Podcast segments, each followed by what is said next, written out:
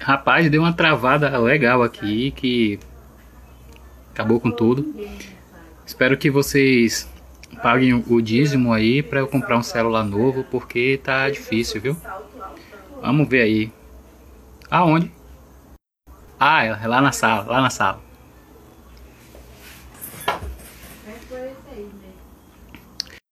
Não, é... O que tem escrito aqui é o tema é a, a geração ignorante. E realmente existe uma geração ignorante. E a gente vai conhecer lá no, no livro de Juízes, capítulo 2. pra você não. Eu tenho que comprar um celular novo. O dízimo é pra igreja, meu irmão. Calma aí. Então, é, se vocês puderem me acompanhar, gostaria que vocês abrissem aí no livro de Juízes, capítulo 2. A leitura ela vai ser fragmentada, porque eu vou separei por tópicos aqui para ter uma, um entendimento melhor e que a gente possa ter uma noção melhor do que é exatamente a geração ignorante. Tá bom? Então, no capítulo 2 de Juízes, fala o seguinte: vou ler do 2 ao 5 agora e durante a administração vou falando o restante. Então, o primeiro tópico que eu quero salientar aqui são os feitos de Deus, aquilo que Deus fez ao povo de Israel, aos hebreus ali, logo após após o Pentateuco, né? Teve as conquistas de Josué e, enfim, vocês vão entender rapidinho. Capítulo 2, versículo 1 até o 5. O anjo do Senhor subiu de Gilgal a Boquim e disse: Tirei vocês do Egito e os trouxe para a terra que prometi, com juramento dá a seus antepassados. E disse: Jamais quebrarei a minha aliança com vocês. E vocês não farão acordo com o povo desta terra, mas demolirão os seus altares, porque vocês não, porque vocês não me obedeceram. É uma pergunta que ele faz, que Deus faz ao povo. Portanto, agora lhes digo que não os expulsarei da presença de vocês.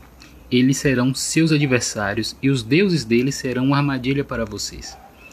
Quando o anjo do Senhor acabou de falar a todos os israelitas, o povo chorou em alta voz e ao lugar chamaram Boquim. Ali ofereceram sacrifícios ao Senhor. Boquim significa pranteadores. Tá? Então, essa a gente vai ler do capítulo, versículo 1 até o 25, até o 23, desculpa. E a primeira parte é, são os feitos de Deus. No livro de Josué, é o livro que antecede o livro de Juízes, tem toda uma narrativa, tem toda a história do que Deus fez desde do, da morte de Moisés até a morte de Josué. Né? O livro de Josué conta todas as histórias, todas as guerras que Israel passou até ter praticamente se estabelecido ali naquela terra. Deus tirou todos os, os inimigos de Israel Deus tirou tudo aquilo que poderia atrapalhar Israel na sua caminhada, até na sua adoração ao próprio Deus. Mas o povo de Israel vacilou demais porque acabaram não fazendo aquilo o que Deus ordenou. Acabou desobedecendo a Deus. E já adiante, no, no do versículo 6 ao 9, conta a história da, da morte de Josué. E voltando aqui, saindo um pouco de Juízes e voltando aqui para o capítulo 24 do livro de Josué, no versículo 28, que é o, a história que complementa os versículos 6 ao 9 de Juízes, fala o seguinte: Depois que Josué despediu o povo e cada um foi para sua propriedade, Passado tempo, Josué, filho de Num, servo do Senhor, morreu. tinha 110 anos de idade, e o sepultaram na terra que tinham recebido por herança em Timat-Sera, nos montes de Efraim, ao norte de, do monte Gaás. Israel serviu ao Senhor durante toda a vida de Josué. Preste atenção. Israel serviu ao Senhor durante toda a vida de Josué. E dos líderes que sobreviveram e que sabiam de tudo o que o Senhor fizera em favor de Israel. Os ossos de Josué que os israelitas haviam trazido do Egito foram enterrados em Siquém, em que ama diz que não, não, a gente não precisa, não precisa sim. Cadê? Siquém no quinhão da terra que Jacó havia comprado dos filhos de Amor, pai de Siquém, por cem peças de prata.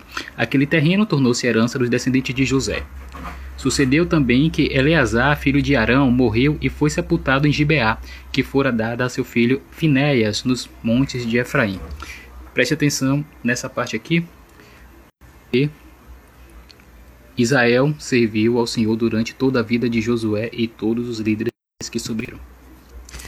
A gente voltando aqui no versículo 6 do capítulo 2, fala o seguinte: Depois que Josué despediu os israelitas, que eles saíram para ocupar a terra, a cada um a sua herança, o povo prestou culto ao Senhor durante toda a vida de Josué e dos líderes que sobreviveram a Josué e que tinham visto todos os grandes feitos do Senhor em favor de Israel. Josué, filho de Num, servo do Senhor, morreu com a idade de 110 anos e foi sepultado na terra de sua herança. É praticamente um resumo daquilo que aconteceu no capítulo 24. Certo? Então a gente conta, é, tem um, uma coisa importante aqui na relação de Josué, da sua morte e também do que aconteceria após a morte de Josué. Tem uma frase que é muito dita, principalmente nas em páginas que atualmente tá botando uma foto do, do cara de uma série Pink Blinders, eu não me lembro o nome, e fala o seguinte, ó, tempos difíceis criam homens fortes, homens fortes criam tempos fáceis, tempos fáceis criam homens fracos, e homens fracos criam tempos difíceis. E foi exatamente o que aconteceu aqui após a morte de Josué. Se vocês prestarem atenção, no livro de Josué há uma gama de guerras onde os israelitas venciam, também perdiam. Perdiam por, por causa da desobediência, porque Deus não estava, à frente, não estava à frente do exército de Israel. No entanto, quando eles obedeciam a Deus, eles sempre ganhavam a guerra. E foi exatamente o que aconteceu aqui. O tempo os homens fortes criaram tempos fáceis, certo? E tempos fáceis criam homens fracos. E a, so a geração que veio posterior a Josué e todos aqueles que sobreviveram né, se transformou numa geração de homens, de pessoas fracas. E esse é o ponto. Essa é a geração ignorante. E é exatamente isso que acontece quando nós começamos a desobedecer a Deus. Nós nos tornamos, nos tornamos homens fracos, nos tornamos pessoas fracas.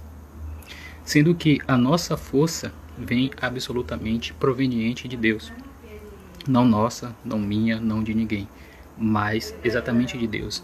E quando nós desobedecemos a Deus, nós caímos em erros, nós caímos em pecados e nós nos tornamos fracos devido ao pecado. Mas logo adiante, no versículo 10 e o 11, fala o seguinte: Depois que toda aquela geração foi reunida, e seus, a seus antepassados surgiu uma nova geração que não, que não conhecia o Senhor e o que ele havia feito por Israel. Então os israelitas fizeram o que o Senhor reprovava e prestaram culto aos Baalins. Outra coisa, Moisés, Moisés, Moisés tinha morrido, claro, mas Josué e o pessoal morreu. A geração posterior a ele não conhecia o Senhor e nem todas as coisas que ele fez ao povo de Israel e acabou se desviando do caminho. E esse é o ponto. A partir desse versículo 10, a partir do capítulo 2, do versículo 10 e 11, se vocês observarem no capítulo 17, no capítulo 18, no capítulo 19 e no capítulo 21, tem a mesma frase. Eu vou falar para vocês aqui uma coisa rápida, porque essas fra essa, esses capítulos eles dão a ênfase não como uma justificativa, mas uma ênfase de, por, devido às coisas que o pessoal de Israel fazia. Ali no capítulo 17, fala o seguinte, capítulo 17, versículo 6, fala o seguinte. Cadê? Naquela época não havia rei em Israel, cada um fazia o que parecia certo. 18, versículo 1. Naquela época não havia rei em Israel e a tribo de Dan estava procurando local estabelecer-se, mas ênfase naquela época não havia rei em Israel. Capítulo 19, versículo 1. Naquela época não havia rei em Israel. E no capítulo 21, versículo 25, fala o seguinte também. Naquela época não havia rei em Israel, cada um fazia o que lhe parecia certo. Só que é, observando todas, todos esses acontecimentos, morte de Josué, vindo a geração, e aí ninguém lembrava de Deus, né? Porque é uma geração que não lembrava do Senhor, não sabe, não tinha conhecimento do Senhor e cada um fazia conforme, fazia as coisas conforme achava certo, porque não havia rei em Israel. E aí isso gera uma desobediência tamanha que no versículo do, no capítulo 2, versículo 12 ao 15, fala que eles abandonaram o Senhor e foram prestar culto a Astarote, prestar culto a outros deuses, a ídolos. E exatamente isso. Porque uma coisa que é muito interessante é que não havia rei sobre Israel. Não havia rei físico sobre Israel pessoa sobre Israel. Mas o rei de Israel estava presente. O rei de Israel estava presente. Mas essa geração eles não conhecia esse rei. Porque não havia histórias sobre este rei. Eu não sei se havia registros, acredito que não, mas antigamente a história era, era contada via oral, né? cada um passava a, a história para seus filhos. E eu já vi muito alguns alguns pregadores falando que Josué era um ótimo líder, porém não foi um bom discipulador. E por isso que a geração posterior acabou não conhecendo Israel ou não conhecendo ao Senhor. No versículo 13, ele fala que abandonaram o Senhor e prestaram culto a Baal e Astarote. Então a ira do Senhor se acendeu contra Israel e entregou nas mãos dos invasores que saquearam. E, eles, e o Senhor os entregou aos inimigos ao seu redor, aos quais não conseguiram resistir. E sempre que os israelitas saíram para a batalha, a mão do Senhor, olha que, que coisa interessante e triste também, a mão do Senhor era contra eles para derrotá-los conforme lhe havia divertido e jurado. Grande angústia lhe dominava. Então a gente já viu os feitos do Senhor, a morte de Josué e a desobediência. Agora a gente vai ver a o poder de Deus que fala de Juízes 16 ao 23. Então o Senhor levantou juízes, né, que libertaram das mãos daqueles que o atacavam. E mesmo assim, eles não quiseram ouvir os juízes. A galera tava muito doida, velho, muito doida porque é, é, é loucura você quando Deus levanta alguém para falar que você está desobedecendo e você não não ter essa consciência e fazer conforme você quiser, sua vida só vai para ladeira abaixo. E realmente a gente tem que ter esse conhecimento de Deus. Todo cristão ele deve ter o conhecimento de Deus. E ele falava que Deus levantava o juiz, a galera ficava legal obedecendo a Deus, mas quando o juiz morria, fazia a mesma coisa, voltava ao mesmo erro. E não é diferente de nós. Nós sempre voltamos a um erro, sempre cometemos o erro. E às vezes é um erro que nós cometemos, temos aquele erro de estimação, ou pecado de estimação, como dizem por aí. Mas disso tudo é uma coisa que, que fica mais interessante é que no versículo 2, no versículo 1, é, o Senhor fala que jamais quebrará a aliança dele com o povo de Israel. Então vocês percebem que a fidelidade de Deus, a palavra de Deus é fiel para com os israelitas. E durante todas essas questões que aconteceram, todos esses acontecimentos aqui, no, no, pelo menos esse capítulo 2, né, Deus nunca tinha quebrado a aliança com Israel, assim como nunca fez conosco. E a gente esse livro de esse livro de Juízes é um livro que tem uma narrativa de de um conto ou de um romance. Certo diferente dos evangelhos, diferente dos salmos, porque tem realmente a Bíblia é um, um livro com diversos tipos de diversos gêneros literários. E o livro de Juízes, ele parece que é apenas uma história. A Bíblia parece que é apenas uma história. Só que a Bíblia, gente, ela não é apenas um, um livro de história. A Bíblia é um, um livro de histórias que contém a história. É um livro de história que contém a história. E vai mais além de, de que isso. A Bíblia é o livro onde o Criador de todas as histórias conta a sua própria história. Então, o livro de Juízes, a Bíblia toda é um livro, é um compilado de contos onde Deus registra a sua história para que nós possamos realmente conhecê-la. E no, nos versículos que eu falei do capítulo 17, 18, 19 e 21, fala que o povo de Israel, naquela época não havia rei em Israel. Nós, atualmente, nós vivemos numa democracia, politicamente dizendo, nós vivemos numa democracia. Só que, além de vivermos numa democracia, nós vivemos sobre uma teocracia. Os cristãos, digo os cristãos, vivem numa teocracia porque nós fazemos parte do reino de Deus. E se fazemos parte do reino de Deus, nós estamos subjugados a um rei, o qual é soberano, o qual é dono de tudo e de todas as coisas. Então, como Deus falou que não quebraria a aliança dele de certa de nenhuma forma e realmente a palavra dele foi fiel, ele fez algo muito maior do que qualquer outra pessoa poderia fazer. Ele fez uma aliança definitiva. E essa aliança definitiva foi através do sangue de Cristo.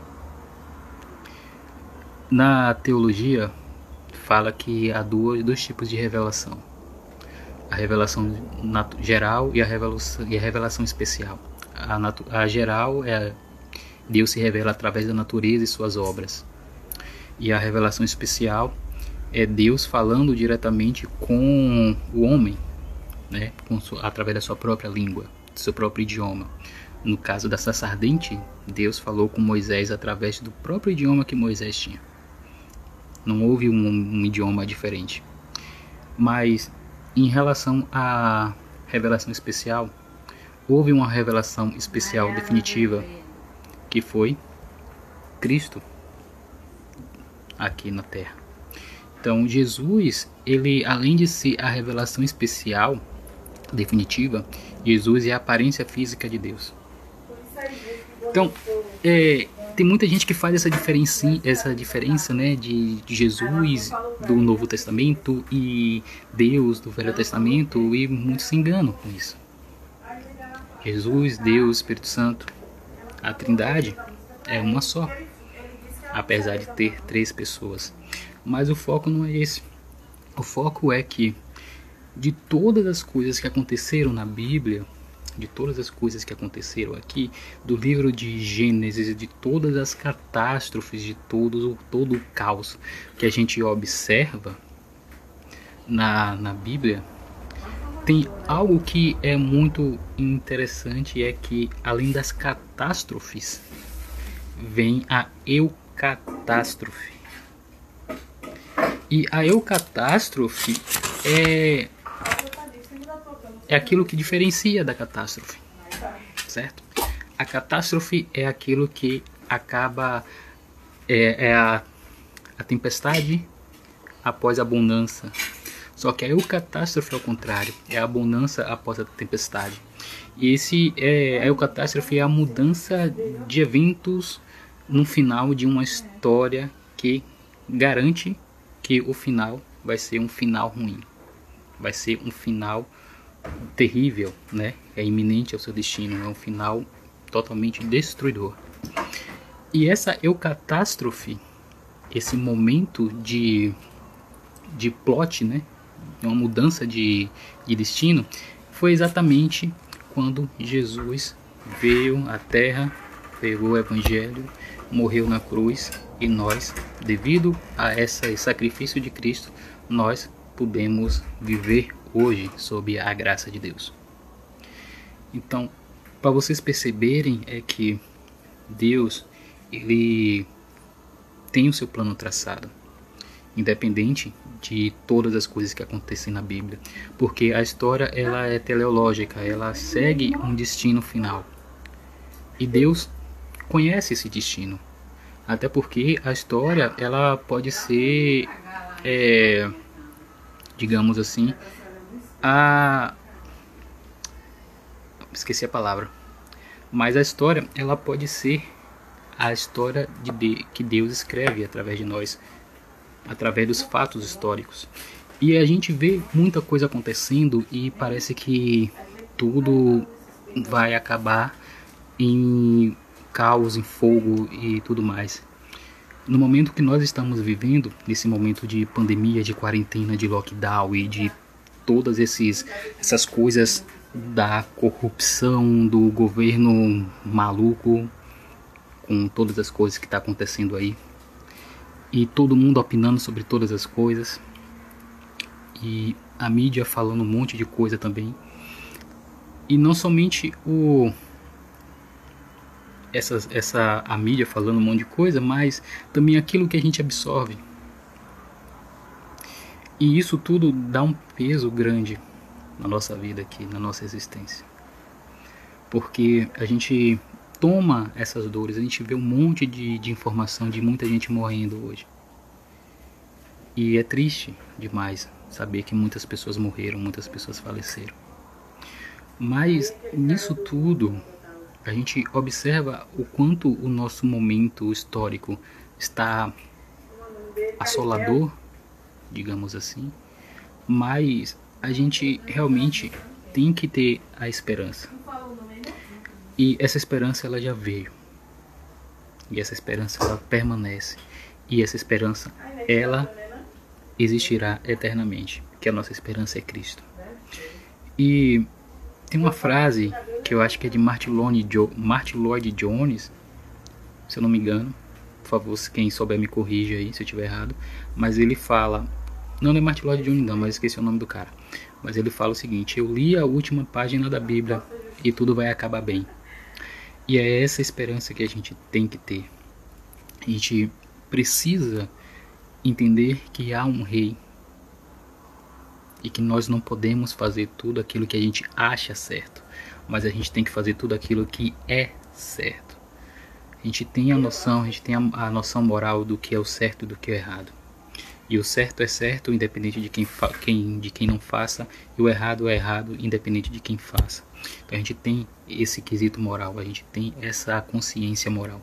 E eu digo que nós vivemos sob a tutela de um rei, sob a soberania de Deus, digo os cristãos, mas tem muita gente que não que está igual os aritas aqui. Obrigado, Billy Graham, obrigado mesmo. E e nós vivemos sob a tutela. Só que muita gente não conhece ou não tem o conhecimento de que Deus é o rei. Mas por que não tem conhecimento de que Deus é o rei, Deus é soberano? E aí Ramon, o Ramon, que Deus é soberano porque nós falhamos. A igreja falha. A igreja falha no sentido de que? Porque nós não evangelizamos. E tem uma grande coisa que eu falei aqui anteriormente de que alguns alguns teólogos, alguns pregadores falam que Moisés, Josué era um bom líder, mas não era um discipulador bom. E por isso aconteceu o que aconteceu. E nós devemos ser líderes e discipuladores. Ou até melhor, ser mais discipuladores do que ser líder. Porque líder é apenas um título, é apenas um, sabe, é apenas um nome, mas nós, como cristãos, nós devemos discipular. E discipular é levar a palavra de Deus para aqueles que não conhecem. Sabe? É trazê-los para cá para que nós possamos falar de Deus.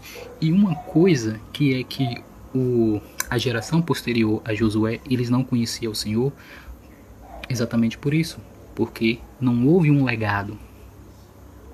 Não houve um legado da história, não houve a escrita da história. Pessoas não passaram as informações daquilo que aconteceu antes. Então as pessoas não conheceram Jesus. Então nós precisamos, sabe? A gente tem a Bíblia, a gente tem isso aqui na mão. E tudo aqui é, é registrado, está registrado para nós. Então, antes não havia registro. Antes não havia registro. Eu não sei se todo mundo daquela geração caiu em apostasia. Espero que não. Mas nós também, como temos toda essa história escrita nas nossas mãos, e só basta abrir e ler, e ainda mais num, no momento tecnológico que nós temos, que se a gente botar no Google ali Bíblia, aparece milhões de Bíblias ali para você ler. Então, é, nós precisamos utilizar das ferramentas que Deus nos deu para que possamos ministrar as palavras, de, possamos não cair no mesmo erro, porque a história ela está registrada ali com os erros e os acertos, e nós não podemos cair no mesmo erro, no erro de pessoas que caíram lá, sabe? É só olhar ali e sartar de banda, sair do meio e fazer o que é certo. Nós, infelizmente, desobedecemos demais a Deus. E nós, infelizmente, achamos que a graça é. Claro que a graça é abundante, mas infinita, graças a Deus por isso. Mas nós achamos que, devido existir a graça, nós pecamos lá, fazemos um monte de coisa, e depois diz, Senhor, nos perdoa. Pá, beleza. Deus perdoa, aí vai, faz de novo, sabe? Essa é a ignorância. E a geração ignorante não é somente o pessoal de, de Josué. E aí, Rick? Beleza, velho? E a geração ignorante não é somente a geração posterior a Josué. A geração ignorante é toda aquela geração que acaba não, não reconhecendo Deus como soberano. E nós temos uma gama de pessoas que está na igreja e não reconhece a soberania de Deus, porque faz aquilo que acha certo. E aí a gente tem vários exemplos que eu não vou citar porque não vale a pena dar dar nomes aqui, né? E a gente vê centenas de pessoas que estão na mídia aí falando um monte de, de asneira, porque acha que é certo. E falo asneira em cima do púlpito, na igreja. E ainda tem gente lá falando quebra a tábua, meu pastor. Daquela, sabe?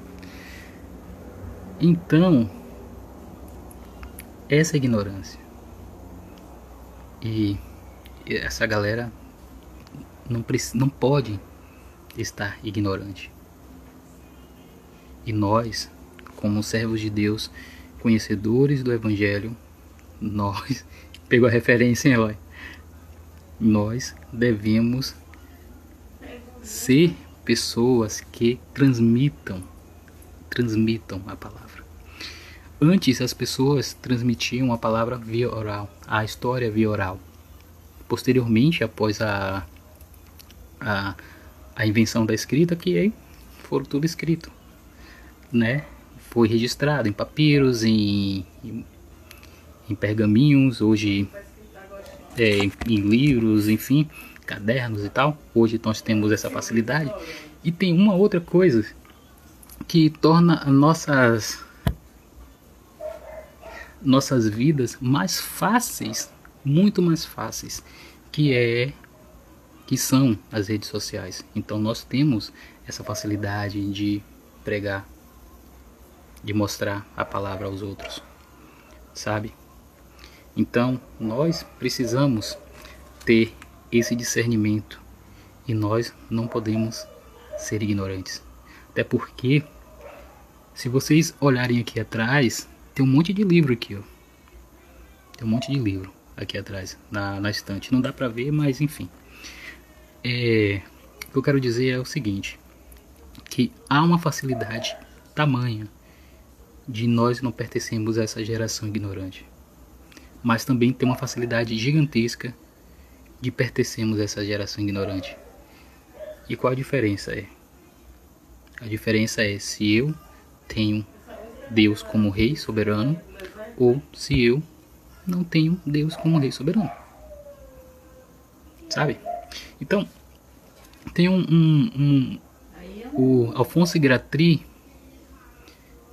Oxi, que bicho doido, claro que sim. ai ai.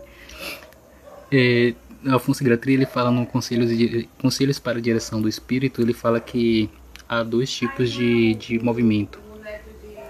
Deixa eu aqui, essa aqui eu vou colar. Viu? Peraí, cadê? Ele fala que há dois tipos de movimento, né? Que há dois cursos. E um aqui é muito regular, né? Que cadê? Eu vou ler aqui para vocês. Assim como a Terra possui seu curso regular e outro que provoca oscilações ou acidentes, assim também é a humanidade. Ela possui seu movimento regular e um movimento caprichoso e perverso que se chama de século. O movimento secular é cheio de vícios, cegueira, sensualidade e egoísmo. Tudo isso dificulta o verdadeiro movimento, do movimento humano, que é o movimento com Deus. E amar a humanidade é romper com o século. E amar a humanidade é se chegar mais a Deus. Então nós temos que romper com este século, temos que seguir ao movimento regular e não o cheio de oscilações, caprichoso, cheio de sensualidade, egoísmo, cegueira e vícios. E nós temos que seguir o caminho da virtude. O caminho da virtude é o caminho do meio, certo? E o caminho do meio é aquele que leva a estar mais perto de Deus. O caminho do meio é o de Jesus, obviamente. Então, é... eita misericórdia. E Ramon, oremos, cara. Deus te abençoe. Vou orar sim. E já finalizando aqui, pessoal, eu só gostaria de informar vocês que realmente é necessário que possamos estar dentro do movimento regular, aquele que nos leva a Deus. Porque senão nós estaremos cegos pelos nossos vícios, estaremos cegos pela sua sensualidade, pelo egoísmo, pelo, sabe? Tantas e tantas e tantas outras coisas. Mas nós precisamos ser obedientes a Deus. E que essa ignorância ela seja extirpada do nosso meio e de dentro de nós principalmente. Então, essa era era aquilo que eu gostaria de passar para vocês, de comunicar a vocês, de conversar com vocês, para que possamos ser realmente verdadeiramente servos de Deus. E que nesse tempo difícil possamos ser pessoas fortes.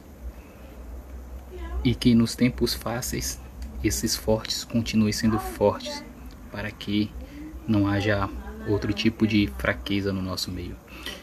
E a palavra de Deus fala que contra a igreja é ah esqueci mas o inferno não sei o que lá contra a igreja de Deus mas então que possamos nos manter fortes que nós possamos manter firmes possamos manter na palavra de Deus firmes em Jesus para que no final a gente possa estar com Ele, vivendo com Ele no reino dele. Amém? Então, Deus abençoe cada um de vocês que participou até aqui. É, Ramon, estaremos orando por você. Que haja melhoras em sua vida, cara. Deus abençoe você e sua família. É, Rick, cara, muito bem-vindo de volta, porque faz tempo que eu não te vejo. Deus abençoe você aí também. E lembrei o versículo: As portas do inferno não prevalecerão contra a igreja. Obrigado, Ramon. Bem na hora. Exatamente.